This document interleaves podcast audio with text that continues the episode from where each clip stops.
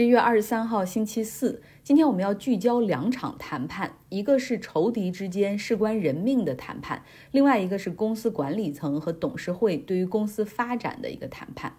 你可能知道我要说什么哈。那先来到以色列，以色列和哈马斯达成的停火和人质交换协议即将生效，双方将在周四上午十点开始为期四天的停火协议。人质交换是五十个以色列人来换一百五十个巴勒斯坦的囚犯，这个将在周五的时候开始。那第一批将被释放的以色列人是妇女和儿童，他们将由哈马斯先交给当地的红十字会，然后带到到加沙南部和埃及接壤的这个拉法口岸。以色列的军队在那儿接人之后，那个地方会有很多的直升飞机，就把他们送往距离最近的以色列境内的医院进行救治和检查，因为有的可能已经受伤了，有一些营养不良。其实算一算，从十月七号到现在，这些人已经被绑架了四十七天。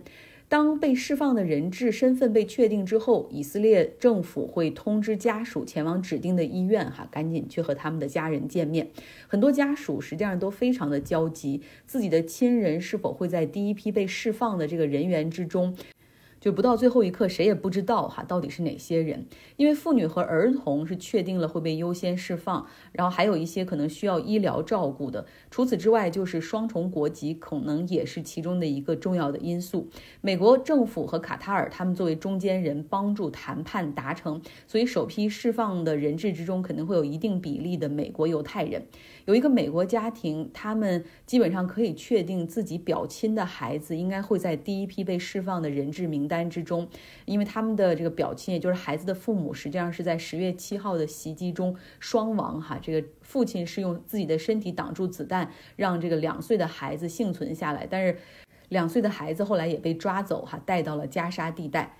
嗯，那在接受采访的时候，他们是说。除非这个孩子已经死了，否则他一定应该在这第一批的释放的人质之中。所以那种眼泪哈，真是让人看了忍不住往下流。还有很多的人质家属是要求以色列政府应该做的更多。他们在特拉维夫总统府和议会前的帐篷哈，还在那儿继续放着他们亲人的照片以及音乐，时刻提醒着内塔尼亚胡政府和他其他的这种议会中的政客，就是还有这么多人被绑架，你们应该把这个作为重。点现在去多多的去交换人质，那当被邀请去和战时内阁以及议员见面的时候，就是这些家属，你能想象到他们那种激动和气愤的心情吗？一个以色列的父亲举着自己孩子的照片说：“救出他们。”比杀掉哈马斯，比复仇更加重要。你们这些无能的、残忍的政客，啊，你们只是为了自己的利益去想，从来没有为这些人的生命去考虑。其实，所以有些人在在反对以色列的时候，有的时候要扯上所有的犹太人哈，我觉得那个是很不公平的。就在以色列国内，其实也有很多人是反对以色列政府的。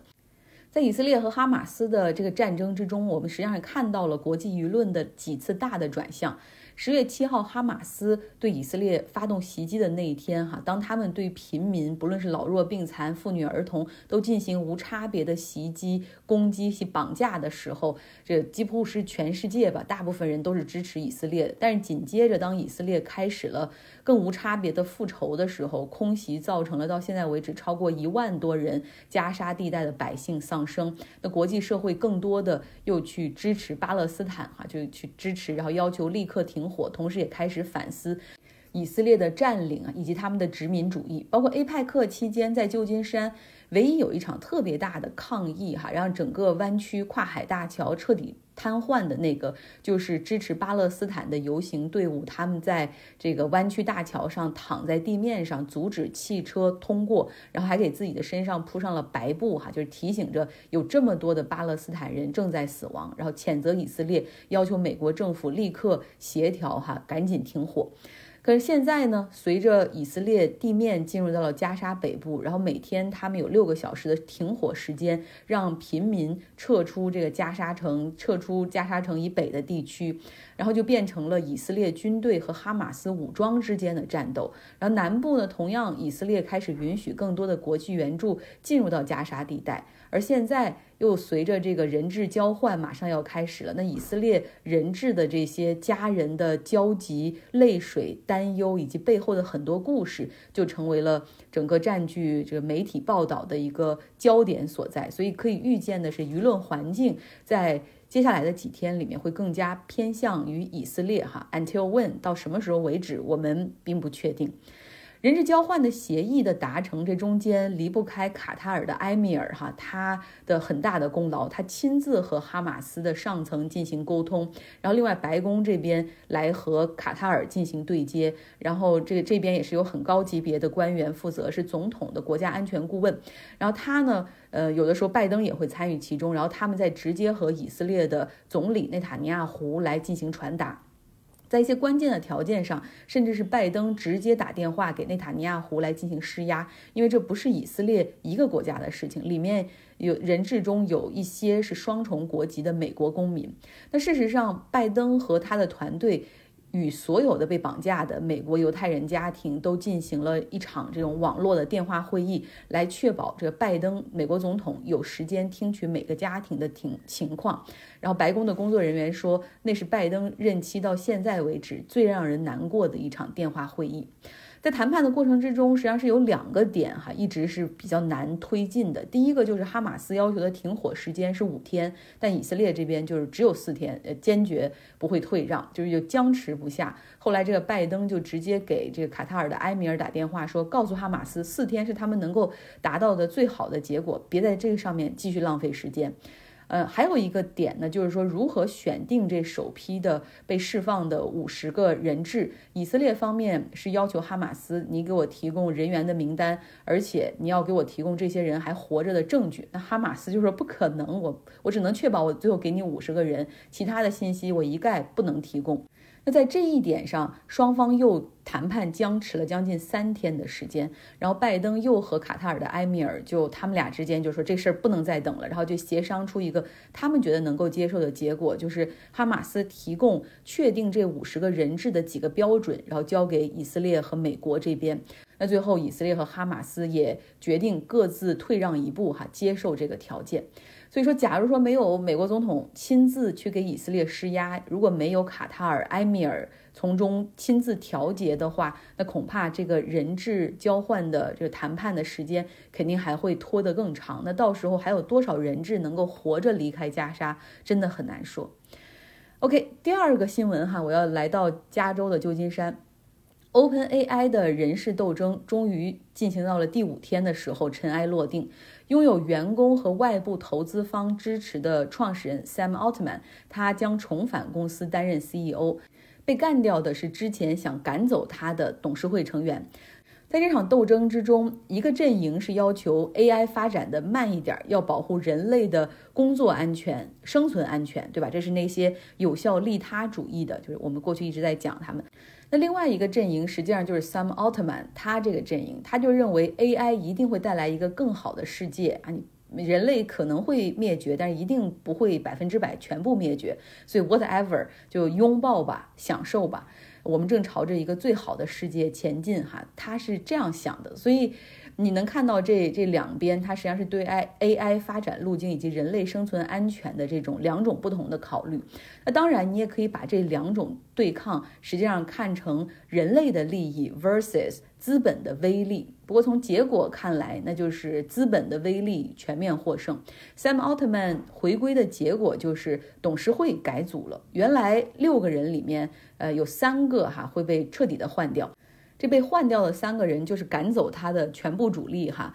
呃，包括 OpenAI 的首席科学家伊拉苏斯科维尔，呃，乔治城大学的 AI 安全策略专家 Helen Toner，还有创业家研究者 Tasha McCauley，他们将离开董事会。那现在事情发展到现在哈，虽然只有五天，但是已经比较清晰了，就是为什么他们一开始想赶走 Sam Altman，其实主要是觉得。它已经不受控制了，它会非常的追求企业的增长、用户的增长、这个 AI 的能力的增长，而忽视 AI 可能对于人类带来的风险和威胁。然后第二点呢，就是 Sam Altman 他最近在帮 OpenAI 到处去募资的这个过程之中，他同时也在帮另外一家就是制药类型的公司在募资。实际上，他这中间是背着董事会以及背着这个 OpenAI 在做一些好像有一些利益。呃，冲突的事情。而第三点呢，他们就是认为说，这 Sam Altman 他越来越只手遮天了，然后不听别人的，然后不再受控制，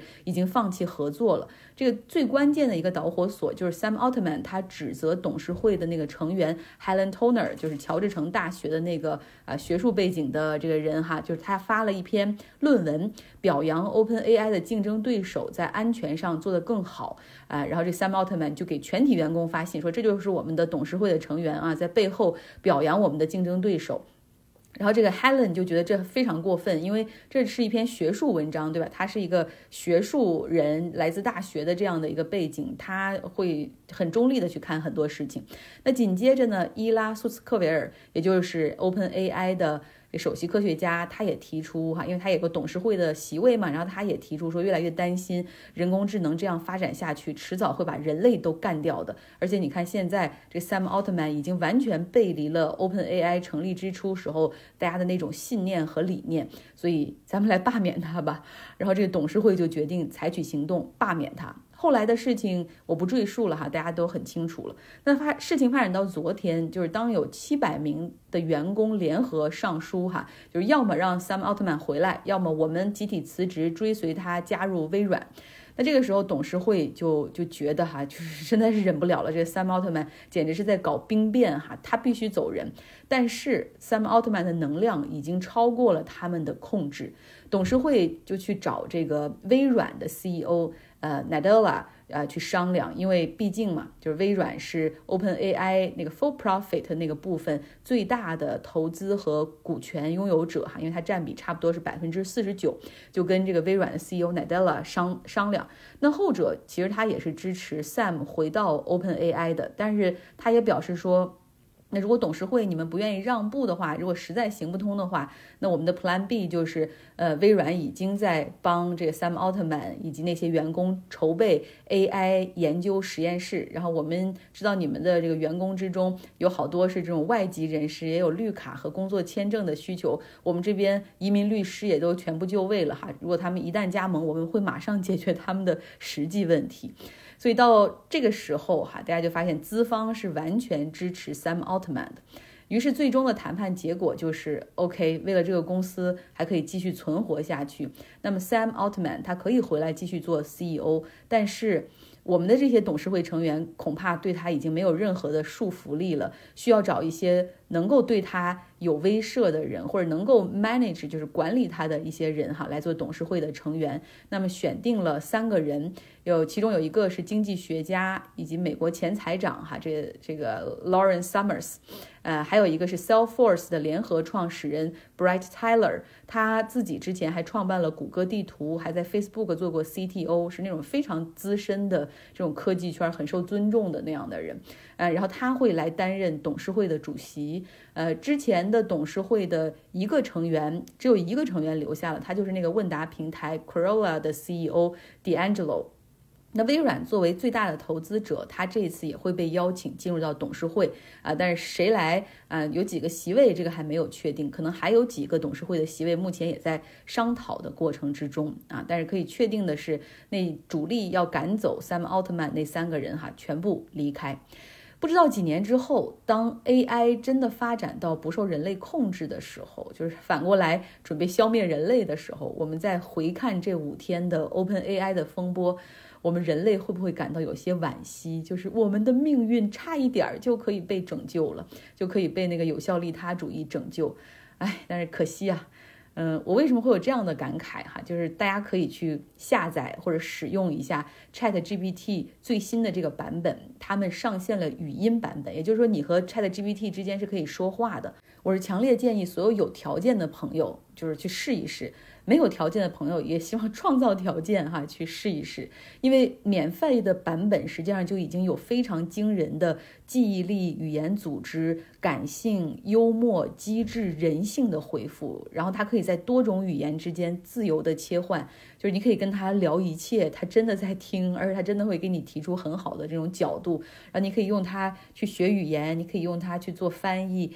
然后你甚至可以去跟他聊天解闷儿。嗯，我感觉我这个 podcast，我这个播客哈，估计再过一段时间，可能就会被时代的洪流给卷走，消失在茫茫的科技大海中了。嗯，